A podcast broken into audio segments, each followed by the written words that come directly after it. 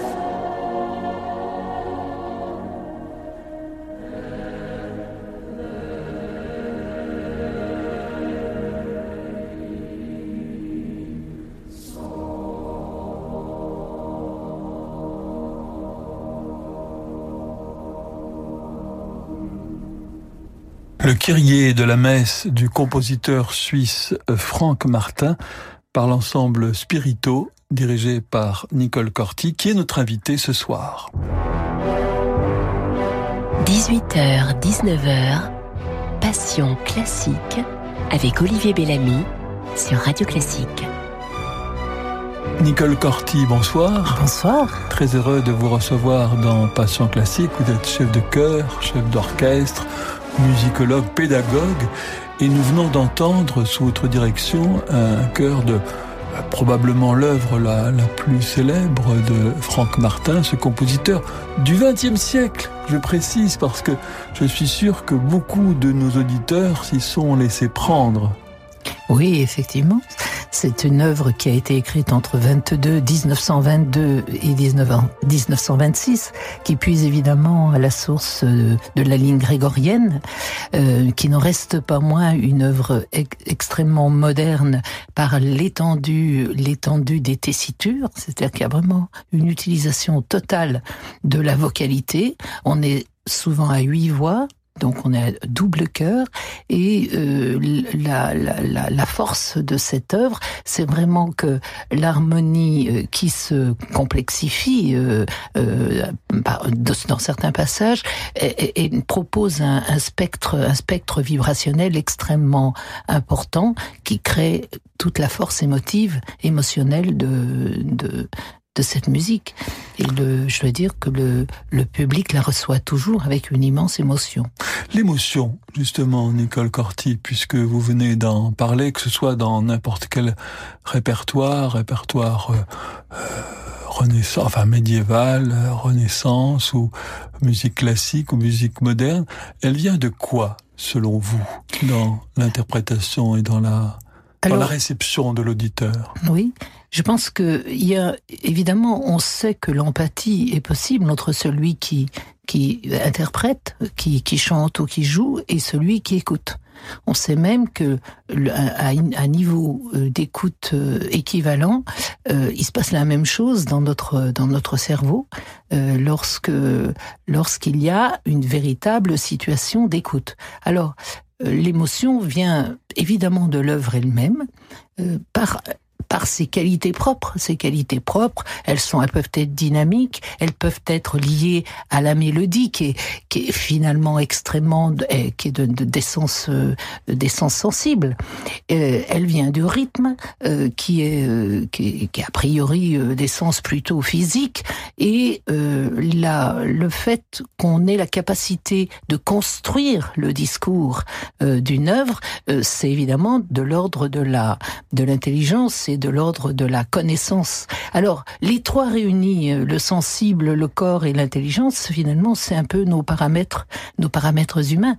Donc, quand les conditions sont réunies, euh, guidées par une véritable écoute commune, euh, il y a vraiment le phénomène qu'on appelle le phénomène d'empathie, oui. et qui fait que celui qui écoute a l'impression de faire. Ah, Donc, oui. se sent interpellé profondément notamment par l'aspect vibrationnel de la musique. Alors c'est ça, selon vous, euh, Nicole Corti, qui sépare, qui séparerait une interprétation, on pourrait dire même une exécution parfaite où l'on se dit ah c'est d'une perfection, les voix sont pures, la mise en place est parfaite, et puis le moment où où l'on perd pied, où l'on ne comprend plus et où on où on tombe euh, oui. dans l'émotion comme on tomberait en amour. Tout à fait.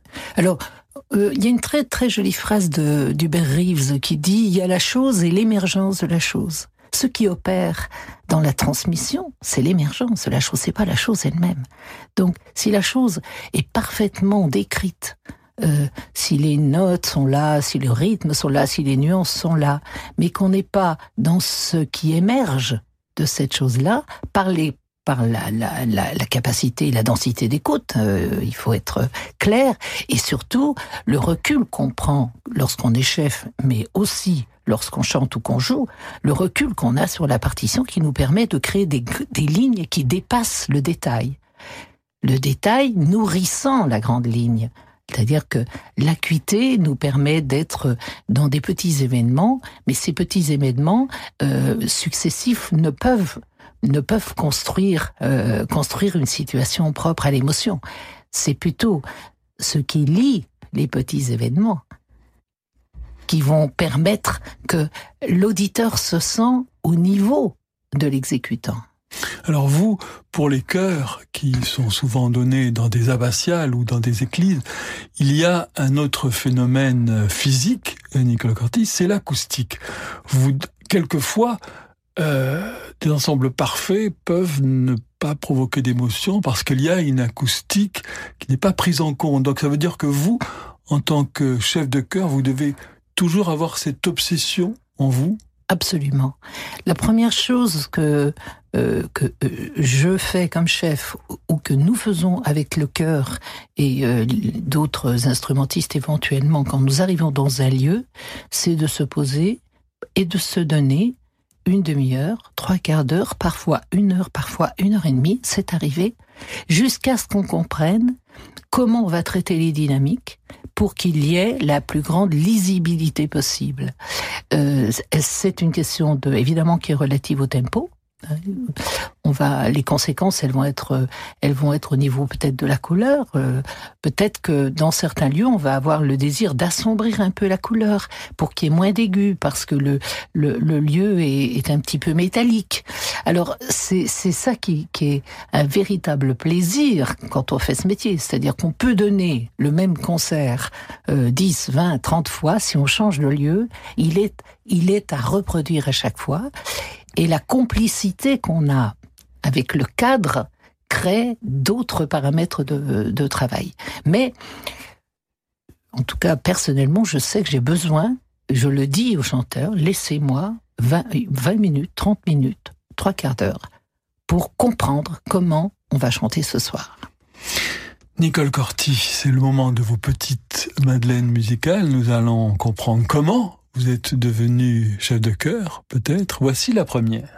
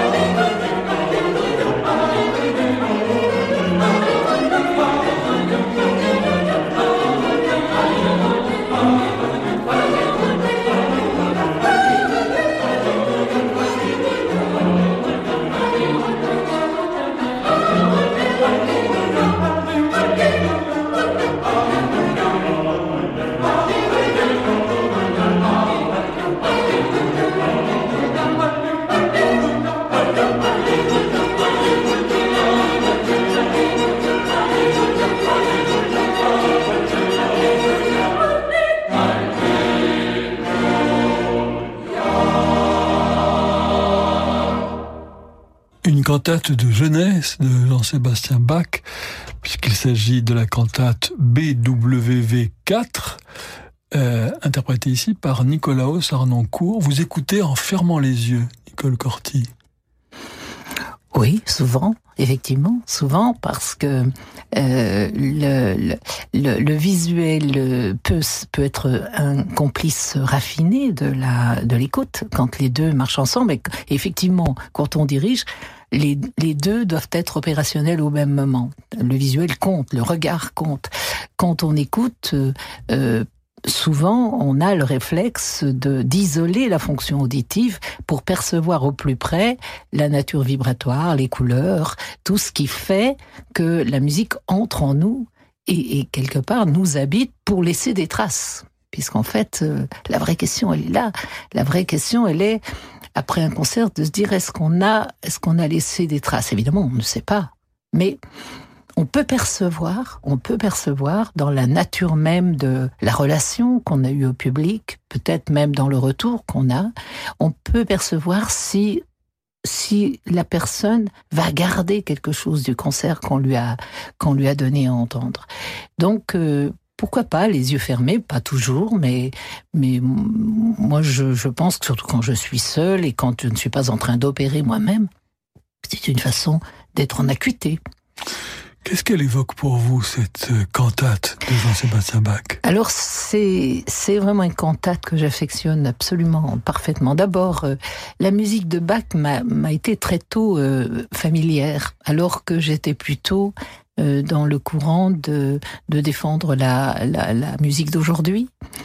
Euh, il y a une, un rapport particulier avec la musique de, de Bach et euh, je dois dire que cette cantate 4, je l'ai découverte quand j'étais au Conservatoire national supérieur de Lyon, les toutes premières années, puisque je fais partie en fait de la toute première promotion des étudiants de ce conservatoire qu'a créé Pierre Cochereau où nous étions 50 étudiants la première année et presque autant de professeurs. Il se trouvait que nous avions la chance d'avoir comme professeur d'écriture le professeur d'écriture des, des, des, compositeurs, Rafi Urgantian.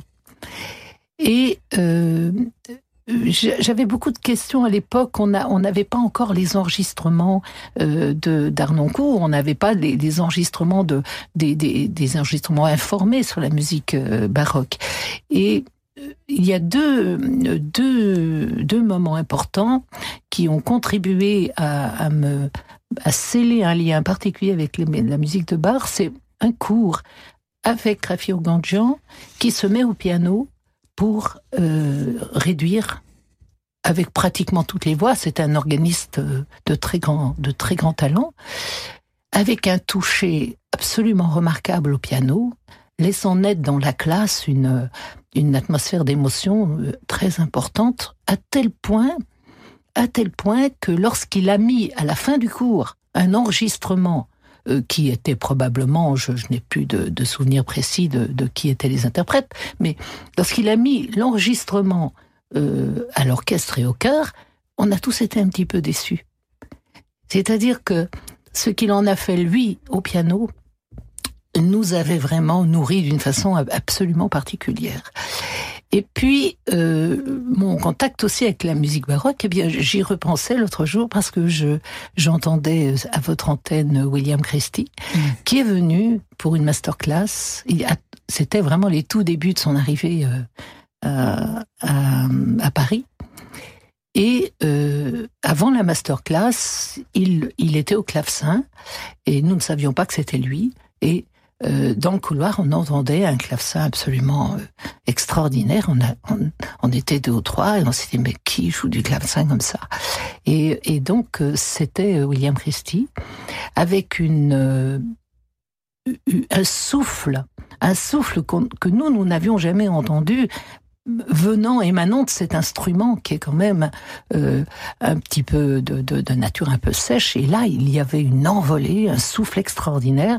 Et je dois dire que euh, ces deux, ces deux moments ont été fondateurs pour moi vis-à-vis -vis de la musique de Bach. Quant à la cantate 4, euh, après, euh, euh, donc venu de, de, de, ce moment à la classe de Rafi Urganjian, il y a évidemment le, le, le, le fait que c'est quand même une cantate exceptionnelle de par sa forme, de par le fait que bon, elle est la cantate du jour de Pâques, donc euh, le combat de la de la vie euh, et quelque part la victoire de la vie sur la mort, hein, donc euh, traité comme ça en sept strophes, la, la forme est formidable, elle est extrêmement attachante et les, les, sonorités sont parfaites. Mais enfin, ceci dit, on est on est dans le cadre de d'un bac euh, quasiment universel. Qu'est-ce qui a fait de vous euh, un chef de cœur Alors, écoutez, c'est assez particulier. D'abord, j'ai j'ai eu un contact à la direction d'orchestre. J'ai commencé par la direction d'orchestre. En général, on fait plutôt l'inverse, par hasard. Pour tout vous dire, parce que le conservatoire régional de Lyon créait euh, une classe de direction d'orchestre, mais le directeur a dit on ne la crée que si on a 30 candidats. Et euh, un ami qui voulait absolument euh, entrer dans cette classe vient me chercher, me dit Nicole, euh, est-ce que tu, peux te, te, porter candidate? Il nous manque une personne, cette classe, il faut qu'elle existe. Bon. Et bon, évidemment, j'ai refusé. Euh, euh, bon, de nombreux jours sont passés euh, en disant mais je ne peux pas, je, n'ai jamais vraiment dirigé. mais j'avais la chance d'avoir un professeur d'analyse de tout de tout premier plan qui était Daniel Godet. Et il se trouve que dans le programme, il y avait la plupart des œuvres avaient été analysées dans le cours d'analyse. Et pour faire plaisir à cet ami, euh, eh bien j'ai travaillé au mieux pour arriver quand même euh, euh, prête à ce concours pertinemment persuadée que je n'allais évidemment pas rentrer puisque je ne savais pas diriger. Mais j'avais la musique dans la tête. Et en fait, les trois candidats, parmi les trois candidats retenus, j'ai été retenu. Nicole Corti, voici maintenant votre deuxième petite Madeleine musicale.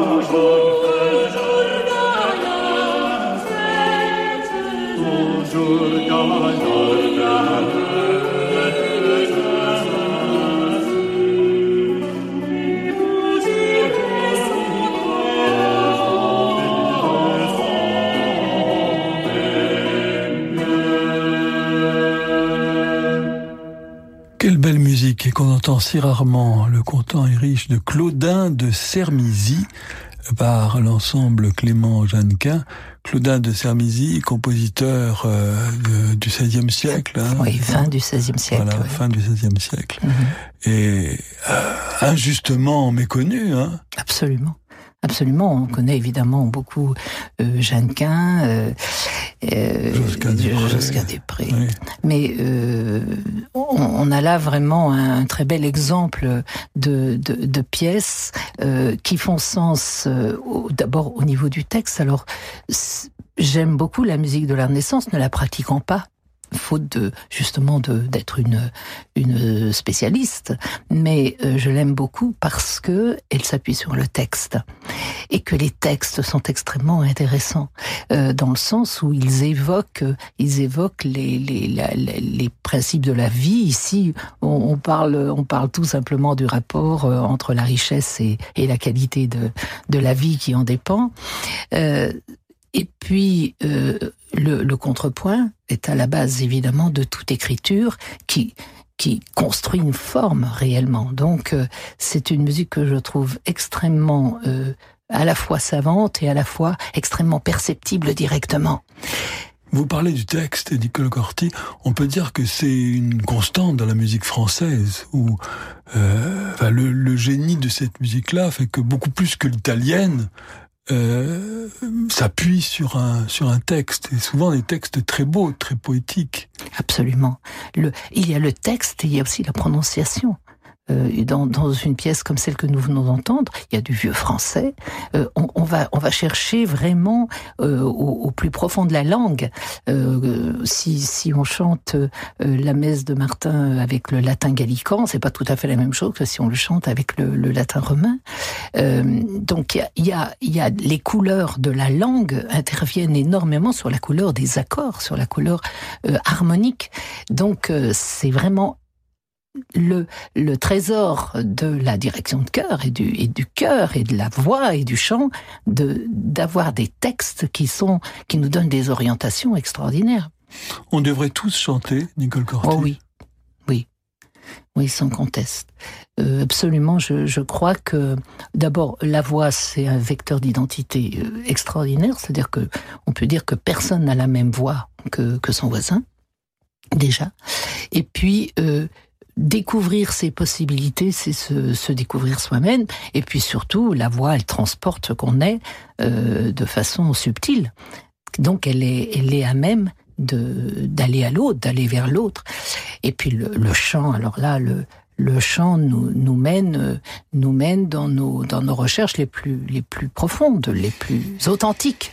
Alors comment faire de, de timbres aussi différents faire une, une, une, harmonie et faire une, une homogénéité. Ça, c'est votre boulot. Oui, Mais absolument. comment, comment faire? Alors, justement, ça, ça c'est vrai. Évidemment, la, la, j'ai envie de dire le, le ferment même du cœur. C'est-à-dire que on a des timbres différents et il y a un moment où l'agencement, ou la, la, la, comment dire, la, la rencontre entre ces timbres par le jeu des harmoniques fait qu'on obtient un son euh, qui est, euh, si les, les sons sont justes, si les attaques sont justes, si elles sont aussi rythmiquement euh, bien placées, c'est-à-dire qu'en fait, euh, euh, on sait qu'un accord qui est attaqué vraiment de façon très nette a, crée des harmoniques beaucoup plus, plus importantes. Donc c'est le fait de la rencontre des sons en eux articulés vraiment ensemble avec la même intention, avec la même force, avec la, la une attaque plutôt lente ou une attaque plutôt rapide, on sait que c'est ce qui permet qu'il émane de l'ensemble du cœur une impression d'homogénéité. L'homogénéité, en soi, c'est plutôt une conséquence qu'un qu objectif. Qu'est-ce qui s'apprend dans la direction de cœur et qu'est-ce qui ne s'apprend pas? Il y a quand même des choses, une sensibilité, j'imagine, que qu'on a en soi, non? La, connaissance de la voix au départ, du fonctionnement vocal, est quand même une bonne, un bon socle, un bon socle. Et puis ensuite, il y a la capacité, euh, le savoir-être, c'est-à-dire euh, la capacité d'entrer en empathie justement avec un ensemble, et puis de, de le conduire dans une forme de travail qui est, qui, qui est aussi le fruit d'un choix personnel. On peut choisir telle ou telle porte d'entrée quand on travaille, mais encore faut-il choisir celle qui est la plus adéquate à une évolution rapide du travail. Et puis il y a donc cette capacité de d'entendre de, à la fois les voix individuelles et à la fois le résultat collectif. C'est-à-dire que euh, il arrive qu'on cible par l'oreille telle ou telle voix pour la faire évoluer avec le geste, avec l'écoute. Et puis, il arrive qu'on se situe complètement à l'extérieur et là où on gère l'ensemble de, de, du spectre sonore. Donc, on a bien, on, on oscille entre plusieurs types d'écoute qui font que le travail se construit le plus naturellement possible. Nicole Corti, c'est le moment d'une page de publicité et nous nous retrouvons très vite pour la suite de votre programme. C'est une maison qui a toujours existé. Avec son odeur et sa décoration hors du temps, elle déborde de souvenirs d'enfance. Vous y venez toujours avec un mélange de plaisir et de nostalgie. Cette maison, c'est celle de vos parents. Et vous comprenez très bien pourquoi ils tiennent à y rester. Petit-fils aide les grands-parents à rester chez eux partout en France. Petit-fils, l'aide à domicile sur mesure pour les personnes âgées. Petit au pluriel, fils.com. Ford. Pendant les ventes à l'américaine Ford, venez découvrir le Ford Kuga FlexiFuel au superéthanol E85 et payez votre carburant deux fois moins cher. Parfait, George. Sauf que c'est pas Ford, c'est Ford. OK, Teddy, sauf que moi, c'est pas George, c'est George. Bah, c'est ce que j'ai dit. Profitez des ventes à l'américaine pour découvrir le Ford Kuga FlexiFuel au superéthanol E85 et payez votre carburant deux fois moins cher. C'est Eddie qui l'a dit. Carburant deux fois moins cher en comparaison. Prix moyen des carburants classiques constaté le 28 mai 2019 sur prix-carburant.gouv.fr. Voir Ford.fr. Attention, canicule. Des risques existent pour votre santé. Le coup de chaleur et la déshydratation. Tout au long de la journée, adoptez les bons gestes. Buvez régulièrement de l'eau et mangez en quantité suffisante. Mouillez votre corps tout en assurant une légère ventilation et passez du temps dans un endroit frais. Pensez à prendre régulièrement des nouvelles de vos proches. Si vous voyez une personne victime d'un malaise, appelez immédiatement le 15. Ceci est un message du ministère chargé de la Santé et de Santé publique France. Un immeuble, c'est une histoire. Pour la foncière Georges V, société du groupe Christian Mahout, la valeur d'un bien immobilier ne s'évalue pas seulement au meilleur prix, mais aussi dans le respect de la transmission du patrimoine familial. La foncière Georges V, un savoir-faire unique dans l'acquisition d'immeubles à Paris. Appelez la foncière Georges V au 01 42 67 26 26. À quoi ressemblera la Terre en 2050 Réchauffement climatique, gaz à effet de serre, catastrophes naturelles. Le Figaro Science vous fait découvrir les scénarios des experts scientifiques et dresse un état des lieux des solutions pour éviter le pire. Le Figaro Science, une nouvelle publication du Figaro qui vous donne les clés de la connaissance. Actuellement disponible chez votre marchand de journaux. Les étés de la danse présentent Carmen, dansée par la Compagnia Nacional de Danza de España, dirigée par José Martinez. Un ballet éblouissant, imaginé par Johan Inger, d'après la musique de Georges Bizet. Revivez toute la passion de Carmen en mouvement sur les planches du théâtre Mogador. Carmen, le ballet, par la Compagnia Nacional de Danza de España, du 8 au 17 juillet au Théâtre Mogador, à Paris. Informations et réservations sur fnacspectacle.com, lesétédeladance.com et au guichet du théâtre. Envie d'espace? Besoin de gain de place Envie de... Topair. À Paris, l'espace Topair vous propose une large gamme d'armoires lits modulables. Des solutions innovantes pour votre espace jour et votre espace nuit. Armoire lit, lit escamotable. Réveillez votre intérieur pour vivre pleinement le jour et réinventer vos nuits. En ce moment, profitez de conditions exceptionnelles. Espace Topair, Paris 15e, 3000 mètres carrés pour vos envies de canapé, de mobilier, de literie. 60 rue de la Convention, ouvert 7 jours sur 7. Topair.fr. Savoir accompagner un projet d'entreprise prometteur, c'est un métier. Chez Arkea, nous sommes 10 500 à concevoir des solutions financières innovantes pour accompagner chaque jour les projets de nos clients. Arkea, entrepreneur de la banque et de l'assurance au service des territoires. Et avec Arkea, retrouvez chaque jour Fabrice Lundi dans Territoire d'Excellence à 6h55 sur Radio Classique. Comment répondre aux enjeux alimentaires d'aujourd'hui et de demain? Quelle place pour l'innovation dans l'agriculture? Comment produire plus et mieux? Fabrice Lundi y répond dans L'intelligence alimentaire en question, chaque jeudi à 7h29 sur Radio Classique. Un programme proposé par InVivo, premier groupe coopératif agricole français. Vous êtes bien avec Radio Classique. 18h, 19h, Passion classique avec Olivier Bellamy sur Radio Classique. Nicole Corti, merci d'être là ce soir dans Passion Classique. Je rappelle que vous êtes chef de chœur du chœur Spirito, qui est un ensemble à, dimension variable, hein, avec des répertoires quand même ouverts pour un large public, c'est ce que vous souhaitez, avec des idées très intéressantes, puisque vous mélangez des chanteurs professionnels avec des amateurs, et notamment euh, les amateurs les plus les plus âgés. Alors qu'est-ce qu'une voix euh, âgée peut apporter puisque d'après vous, si j'ai bien euh, saisi ce que vous vouliez faire, vous pensez qu'il faut plutôt s'intéresser à ce que une voix peut apporter plutôt que ce qui lui manque, voir le verre à moitié plein euh, plutôt que le verre à moitié vide, non C'est ça? Tout à fait. Alors c'est une réflexion qui m'est venue très, très souvent lorsque, euh, ayant écouté euh, des collectages de, de, de, de souvent portés par des personnes âgées, puisque c'est la question mémorielle qui vient dans le collectage ethnomusicologique, si j'ose dire. Euh, j'ai été frappée par la force émotionnelle justement des voix des personnes âgées qui esthétiquement pourraient paraître pour des chanteurs euh, tout à fait euh, tout à fait euh, en fragilité. Mais en fait euh, je me suis interrogée sur la, la la question de savoir ce qu'on pourrait trouver dans la voix d'une personne âgée qui fait que notre oreille devient attentive et qu'elle est en tout cas intéressée au moins par ce que propose la personne âgée. En fait, on, remarque quand même que les traitements vocaux euh, de, de la personne qui, qui a une voix qui euh, dont le souffle ne la soutient pas complètement, donc une, forme de vibrato. Il peut y avoir aussi une forme de raclage au fond de, la gorge. Il peut y avoir un timbre un petit peu métallique qui est porté plutôt dans la nasalité. On se rend compte que tous ces phénomènes sonores vocaux sont utilisés largement par nos compositeurs contemporains.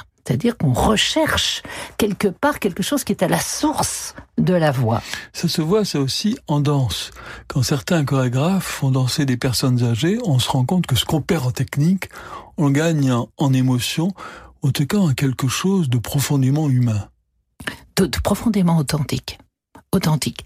C'est-à-dire que euh, euh, nous dit on n'est jamais aussi vrai que quelques quelques minutes avant sa mort. Je crois que plus on avance dans la vie, plus notre mémoire se rappelle à nous, les événements importants se rappellent à nous, et plus la gravité s'installe en nous, de telle sorte que on n'a pas besoin de paraître. On n'est pas dans le paraître, on est vraiment dans l'être total et le, le faire total. Et euh, cette euh, idée que on avait vraiment quelque chose à tirer de la voix des personnes âgées, très âgées, qu'elles soient expérimentées ou pas au plan euh, vocal, euh, nous est venue cette année de, dans le sens où on, on voudrait créer une œuvre euh, qui associe alors précisément des professionnels et des, des personnes âgées, mais de façon alternative. C'est-à-dire que les professionnels vont plutôt être sur la musique justement du 16e, du 16e siècle pour défendre des, des aspects extrêmement truculents de la vie, puisque on veut que le message soit positif. C'est vraiment euh, euh, une renaissance. Euh, et, et les, le cœur de personnes âgées va travailler à partir d'une œuvre qui aura été écrite sur les fondements caractéristiques de la voix âgée par Alors- Guilhem Lacroix. Eh oui. Alors il y a autre chose, ce sont les voix d'enfants. Hein. Oui. De d'Arnoncourt euh, avec Léonard dans, dans son intégrale euh, pionnière hein, des, des, des cantates de, de Bach. Il avait utilisé des voix d'enfants, ce qui avait fait scandale à cette époque-là. Enfin, en tout cas, ce qui avait divisé le public des euh, mélomanes. Et c'est un petit peu la même chose qui, qui se passe, c'est-à-dire que les voix d'enfants sont parfois un peu fausses, mais ce qu'on perd, encore une fois, en justesse, on on le gagne en autre chose. Oui, alors euh, c'est vrai que les enfants chantent de mieux en mieux. Donc euh, des enfants qui chantent faux, on en a de moins en moins. Et, euh, à, à la chaise Dieu, le, le 30 euh, le 30 août, nous donnerons un programme bac qui est comme euh, qui, qui, qui puise à la source des cantates, euh, mais en suivant le cycle liturgique. Et là, nous avons deux groupes d'enfants avec nous, deux groupes de garçons euh, venant de la cathédrale du Puy et de la cathédrale Saint-Jean à Lyon, qui sont des garçons qui chantent euh, beaucoup dans leur semaine, donc qui ont une véritable expérience. Euh, je crois que la, la force de la voix d'enfant, c'est qu'elle elle nous ramène à, notre enfance, tout simplement. On peut avoir des voix d'enfants qui rejoignent très vite les voix d'adultes, sauf que évidemment, là pour le coup, le vibrato euh, est moins présent il peut être présent, mais il est moins présent. Et puis alors on a ce que, cette euh, cette lumière du son aigu qui fait que, que c'est euh, ça représente une fascination pour de nombreuses Ouais. personnes. Et Mais cette, je pense cette pureté aussi. la pureté, mais c'est aussi peut-être une dimension psychologique. Ça nous ramène Hmm. à l'être pur qu'on était quand on était enfant. Ça nous ramène à nous-mêmes. Et euh, Pour cette image de la pureté, parce que les enfants sont pas si purs. Depuis qu'on a lu Freud, on sait que c'est aussi une image. hein. tout à fait. tout à fait.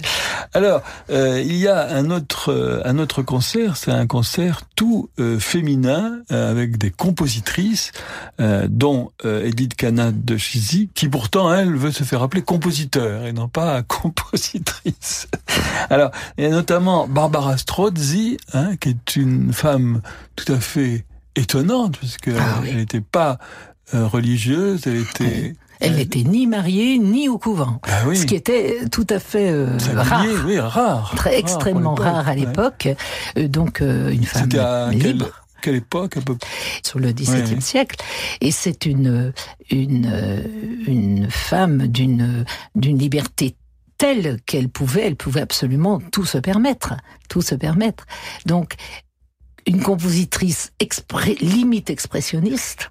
hein. C'est-à-dire que là, là pour le coup, les les sentiments sont extrêmement euh, extrêmement écrits euh, et euh, et je dois dire que dans le cadre de ce concert où nous nous faisons euh, accompagner par deux accordéons microtonaux microtonales même disons-nous euh, on a la possibilité de les revisiter avec un accompagnement à, l'accordéon microtonal et je dois dire que c'est ex- extrêmement impressionnant Alors, Edith Canancesi, que nous allons écouter tout de suite.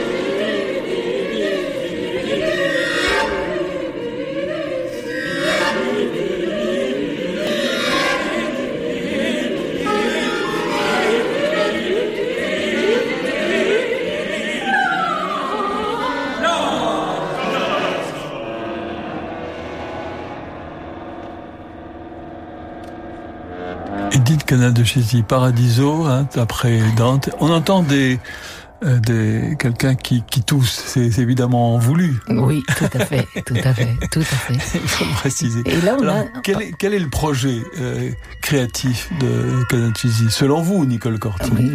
Alors ici, on est vraiment dans une pièce qui fait se confondre complètement l'activité vocale et la- la- l'accordéon.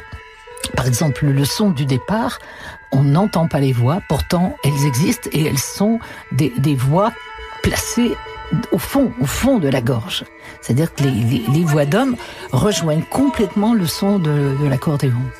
Euh, L'idée, évidemment, ici, c'est de, de, de, montrer le chemin parcouru euh, dans la recherche de l'amour idéal qui est pour la, la, la belle Béatrice, hein, dans le de paradis de Dante Alighieri, euh, avec toute la valeur spirituelle euh, qui, est, qui est présente autour et, et la dimension platonique de la relation amoureuse. Mais euh, on a surtout chez Edith l'utilisation de la voix et du mot pour lui-même, c'est-à-dire que euh, quand un mot lui paraît important, elle le traite. C'est-à-dire qu'on a par exemple vidi au début, je vois, je vois, le fait de voir avec toutes les dimensions de de la vue, hein, la vue euh, euh, de ce qui est euh, pratique, mais la, la vue aussi de, de, ce qui est invisible, si j'ose dire. Vidi, vidi, vidi. Elle elle le répète jusqu'à ce qu'on ait bien compris qu'il s'agit d'un phénomène important qu'elle traite avec des couleurs, avec les, toutes les potentialités de la voix euh, qu'on pourrait retrouver dans les, dans les fameuses voix âgées. Euh, C'est-à-dire qu'on va du parler, du chuchoter, avec, euh, avec la, la, possibilité que la voix a d'être à la fois tendre, mélodique, harmonique, et puis parfois complètement explosive. C'est-à-dire qu'elle a une potentialité explosive très forte. Nicole Corti, il y a une dimension euh, spirituelle toujours dans, dans le charnel, ça nous le savons, c'est probablement l'instrument le plus charnel, mais il y a aussi une dimension spirituelle dans l'acte de chanter, selon vous?